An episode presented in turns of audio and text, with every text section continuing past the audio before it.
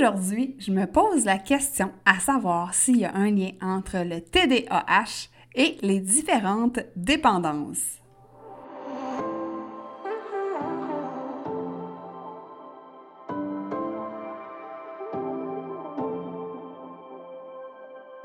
Si comme moi, tu marches le chemin du TDA avec ou sans H, Focus Squad, c'est ta place. J'ai créé ce podcast pour t'aider à avoir plus de concentration, canaliser ton énergie, être l'ami de tes émotions et avoir un meilleur sens de l'organisation. Ici, je te partage les trucs et astuces que j'utilise autant dans mon travail de prof de yoga et de méditation que dans ma vie personnelle pour vivre une vie créative et débordante d'idées tout en sachant doser le tout avec un peu de clarté mentale et de calme intérieur. Je te fais part de mes découvertes du moment. Je discute avec toi de la vraie vie, de défis auxquels on a à faire face, en apportant une touche positive et humoristique. Parce que le TDAH, c'est pas un bris, mais c'est plutôt une façon que notre cerveau a de fonctionner parmi tant d'autres. Tout est à notre portée et notre regard différent peut changer le monde.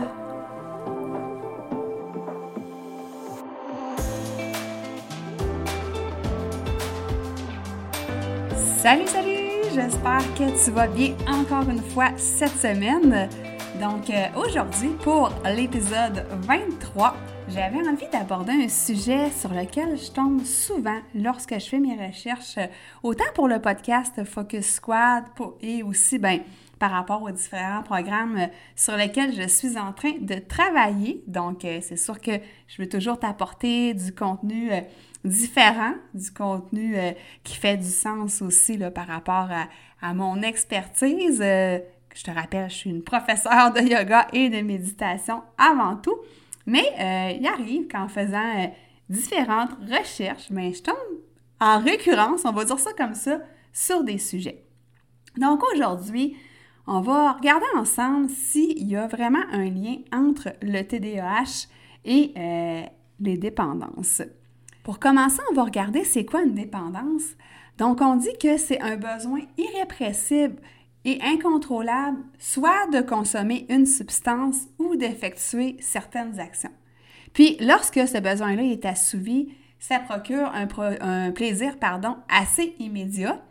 Puis, au contraire, lorsque ça ne l'est pas, lorsqu'on ne répond pas à ce besoin-là rapidement, ben, il peut y avoir un sentiment de manque qui peut apparaître, puis il peut y avoir différentes conséquences plus ou moins importantes qui peuvent survenir, des conséquences euh, négatives. Donc ça, grosso modo, c'est la définition de la dépendance. Et là, ben, c'est quoi le lien avec le TDAH? On a déjà vu précédemment que, euh, bon, quand on vit avec le TDAH au quotidien, on peut avoir de la difficulté, par exemple, à terminer nos tâches. Euh, on peut avoir, euh, ben, on peut procrastiner tout simplement. On peut manquer de concentration, d'attention, ça peut être plus long que les autres, euh, justement, terminer un, travail. on peut se sentir un peu des fois, en guillemets, niaiseux parce qu'on n'y arrive pas, on aurait voulu que ça soit plus rapide, puis des fois, on a envie de se taper sur la tête parce que, ben c'est ça, on se sent pas, on se sent carrément pas à la hauteur. Et euh, ben, ça peut mener à une anxiété de performance, surtout à l'école ou au travail, quand effectivement on se compare avec les autres. Donc ça, on a déjà vu ça dans les épisodes précédents. Et là, ben, c'est un cercle vicieux, ça, hein? parce que quand on a de la difficulté à se concentrer, par exemple, ben là, on devient stressé à cause de ça parce qu'on se dit, voyons, pourquoi que je suis pas capable de me concentrer, euh, pourquoi j'y arrive pas? Puis, inversement, ben plus qu'on est anxieux, ben moins qu'on a de la facilité à se concentrer. Ben vois-tu, c'est vraiment quelque chose qui, une roue qui peut devenir assez vite sans fin. Donc ça, ben on sait évidemment que ça peut venir jouer sur la confiance en soi. Euh, on en a déjà parlé aussi de la confiance en soi quand on vit avec le TDAH. Euh, comme quoi c'est important de, réussir à rebâtir cette confiance en soi-là qui parfois peut être diminuée avec euh, les, échecs de la vie ou avec, euh, avec les vécus, avec ce qu'on a, ce a réalisé ou ce qu'on n'a pas réalisé. et ça peut être des fois une souffrance qu'on traîne depuis des années. Et là, ben, parlant de souffrance, quand on ne file pas bien comme ça, ben, on peut parfois être tenté de chercher une porte de sortie. Et là, ben, si ce serait un texte que je lirais devant moi, ou que tu lirais plutôt devant toi, rapide serait souligné, euh, clignoterait euh, rouge. Donc, une porte de sortie rapide pour se sentir mieux. Et là, ben, c'est là qu'il y a un lien possible entre la dépendance et le TDAH. Sur euh, un sujet similaire, tu peux aller euh, retourner écouter l'épisode 5 qui traitait de la dépendance à la récompense immédiate, euh, qui traite en fait principalement du circuit de la récompense. Donc, pour résumer tout ça, c'est que quand on vit avec le TDAH, ben on a envie que ce soit rapide, qu'on se sente bien rapidement, on veut avoir le plaisir. Donc, si ça prend trop de temps, ben à ce moment-là, c'est là, qu'on décroche, qu'on perd notre motivation. Et on veut surtout éviter la souffrance. Puis là, ben, tu vas me dire, ça n'a pas rapport avec le TDAH. C'est vrai, tous les êtres humains veulent éviter la souffrance. Mais particulièrement quand on vit avec le TDAH, ben, je pense que je ne vais pas rien t'apprendre en disant qu'on n'est pas toujours patient, puis que faut que les choses se fassent quand même vite, quand même rapidement paradoxalement avec la lenteur qu'on peut éprouver euh, dans certaines tâches. Mais ça, c'est une autre affaire. fait que là, si on vient à notre porte de sortie, ben, on peut, ça peut être en fait celle de la consommation d'alcool et, de, ou de drogue en fait. Puis on va aller voir tout à l'heure qu'il peut y avoir d'autres types de dépendance aussi. Mais on va s'attarder pour l'instant à l'alcool et ou la drogue. Donc, en plus, quand on vit avec le TDAH et qu'on a, euh, j'allais dire, le forfait, le côté impulsif plus fort, hein? Parce que tu te rappelles, on a l'inattention, on a l'hyperactivité et on a l'impulsivité. Puis il peut y avoir un de ces trois traits-là qui peut être plus fort que l'autre, que les autres en fait, ou ils peuvent tous être forts. Mais disons que tu as le côté impulsif un petit peu plus euh, fort, Bien, ça peut être difficile de dire non quand quelqu'un nous offre, par exemple, euh, un verre de vin, un cocktail, ou quand on est avec des gens qui peut-être euh, consomment euh, du weed ou peu importe, ça peut être plus difficile de dire non parce que nous autres aussi, on a envie d'avoir du fun, puis c'est ça, avec l'impulsivité, on réfléchit pas toujours. Et là, ben, aussi, ce que j'ai, on va dire, trouvé, euh, selon le fruit de mes recherches, ou en tout cas ce, sur quoi je suis tombée euh, par rapport à la dépendance et au TDAH, ben c'est qu'il y en a qui vont vouloir avoir des psychostimulants. Puis si on parle de cigarettes, on parle de boissons énergisantes, euh, puis là, après ça, ben là, ça peut dans les speed, puis toutes sortes de drogues comme ça, pour améliorer leur attention. Puis certaines fonctions exécutives aussi parce qu'ils trouvent qu'ils sont pas assez rapides puis que justement, ils veulent être plus facilement concentrés. Moi, je te dis, si je tombe là-dedans, écoute, moi, j'ai le, côté hyperactif assez fort. Oublie ça, là. ça peut pas le faire, là. Moi, je bois pas de boissons énergisantes. J'en ai pris une ou deux fois, puis le cœur veut me sortir de la poitrine, puis je sais plus où me mettre, là,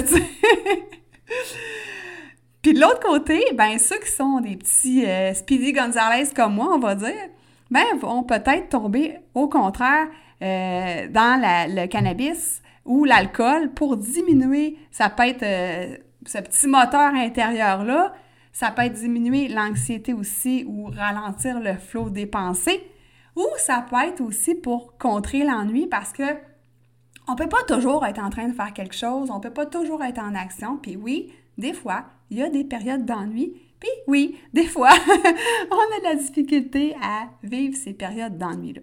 Donc, tu vois, il y a deux côtés. Hein. Le côté psychostimulant pour activer l'attention puis les fonctions exécutives. Puis l'autre côté, euh, je pense que ça s'appelle euh, le côté dépresseur ou quelque chose comme ça. Puis là, je te dis ça vraiment sous toute réserve. Ben là, il y a ce côté-là pour diminuer l'anxiété, diminuer l'hyperactivité, puis l'ennui.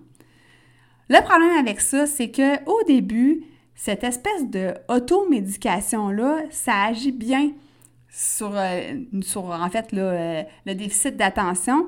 Puis, on peut éprouver un certain soulagement euh, par rapport surtout à notre cerveau qui est agité, ou même dans le corps quand on est très agité, là, comme je te parlais tout à l'heure du petit moteur intérieur.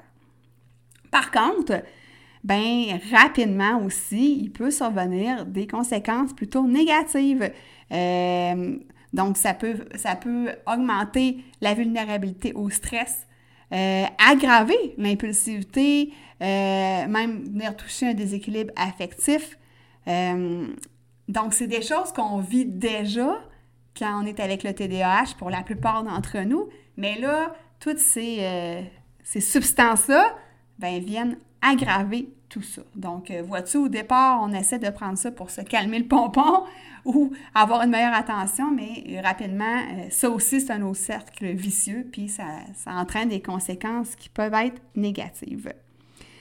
Donc, dans les conséquences négatives qui peuvent survenir, bien là, évidemment, on peut avoir euh, des problèmes familiaux, de la violence, euh, on peut avoir des, troubles affectifs, euh, aggraver le trouble anxieux, des dépressions et même, bien là, la toxicomanie aussi peut survenir.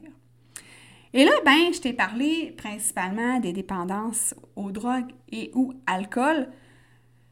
Moi, je me sens pas interpellée là-dedans nécessairement. Tu sais, quand je m'observe, quand je fais ma prise de conscience, euh, je trouve que, ben, de un, je consomme pas de drogue, et de deux, ben, au niveau de l'alcool, je trouve que ça fait quand même du sens, mon affaire. Euh, je me sens pas dans une dépendance qu'il faut que j'en prenne la semaine, puis s'il n'y en a pas les fins de semaine, ben, il n'y en a pas, puis c'est pas plus grave que ça. Par contre, quand j'ai regardé les différents autres types de dépendance, on peut avoir entre autres, la dépendance euh, bon, aux jeux de hasard, euh, aux activités sportives, hein, quelqu'un qui fait tout le temps du sport puis qui veut toujours bouger, euh, qui veut faire des, des sports extrêmes, je cherchais mon mot, des sports extrêmes. Ça peut être la dépendance au sexe, ça peut être la dépendance aux technologies cellulaires, réseaux sociaux. Ça, hein, c'est pas facile! c'est pas facile. Surtout le cellulaire. Moi, je te dirais, c'est l'ordi. Euh, bon, je sais pas si c'est une dépendance parce que, bon, j'en ai besoin pour travailler. Je suis pas tant réseaux sociaux, par contre, sauf que, bon, on va dire technologie, ça peut venir me toucher. Euh, différentes sortes de technologies, oui. Après ça, on peut avoir euh, la consommation comme les achats compulsifs, accumuler des objets. Puis ça, j'ai envie de t'en parler euh, dans un prochain épisode de podcast, l'accumulation d'objets puis l'achat compulsif. Quoi qu'on en a déjà parlé, mais l'accumulation d'objets, c'est quelque chose que je veux te parler bientôt. L'alimentation. Puis là, moi, je me retrouve un peu là-dedans, dans l'alimentation. Euh, puis de plus en plus, j'y vais de façon consciente, je m'observe, mais des fois, je peux avoir tendance à prendre des petits desserts quand j'ai pas faim, parce que j'ai le goût, parce que ça me fait du bien, du chocolat. Euh, je te dirais que surtout moi, pour ma part, la dernière année et demie euh, de pandémie de bouleversement d'hiver ont fait en sorte que, pour moi, euh, je sais pas, je suis dans une dépendance alimentaire. Je pense plus mais je pense que je l'ai déjà été. Euh, après ça, ben là, il y a des dépendances affectives aussi. Donc, il y a toutes sortes de dépendances qui peuvent survenir hein, parce qu'on veut se sentir mieux rapidement puis qu'on va chercher à l'extérieur de nous une solution pour nos, j'allais dire nos problèmes, mais pour, euh, j'aime mieux le mot défi, pour nos défis intérieurs. Donc là, bien évidemment, tu le sais, je ne suis pas une professionnelle de la santé, je ne suis pas une psychologue, je ne suis pas un médecin, rien de ça. J'avais juste envie de t'apporter ce sujet-là, de voir si toi aussi tu peux faire des liens ou pas entre le TDAH adulte et les diverses dépendances. Et si oui, ben je t'invite justement à consulter ton professionnel de la santé pour y voir plus clair à ce niveau-là, pour aller chercher de l'aide extérieure. Et euh, aussi, bien évidemment, euh, moi, j'utilise la médication. Euh, c'est un choix libre à tous, mais ça m'aide grandement à faire face à mon TDAH. Tout comme, évidemment, pour ma part, yoga, méditation, bon, les choses que je te répète souvent, Euh, c'est un amalgame de tout ça, une bonne hygiène de vie. Mais après ma barre, si tu sens que tu as des problèmes de dépendance, n'hésite pas à consulter rapidement. Alors, c'était ce que j'avais à dire sur euh, ce sujet-là qui euh, revenait, je ne vais pas dire m'a hanté, mais qui m'apparaissait souvent lors de mes recherches et que j'ai voulu à ma façon pousser plus loin. C'est sûr qu'incessamment, je veux avoir des intervenants sur le podcast, je veux faire des interviews donc, si jamais de ton côté, tu connais euh, un psychologue, un médecin, euh, des spécialistes euh, du TDAH chez adultes, tu peux me les référer et ça va me faire plaisir d'incessamment les avoir en interview sur le podcast. Alors voilà, moi je te dis abonne-toi au podcast si ce n'est pas déjà fait pour recevoir les futures notifications des futurs épisodes. Et je te souhaite une super belle semaine. On se rejase ça la semaine prochaine. Bye!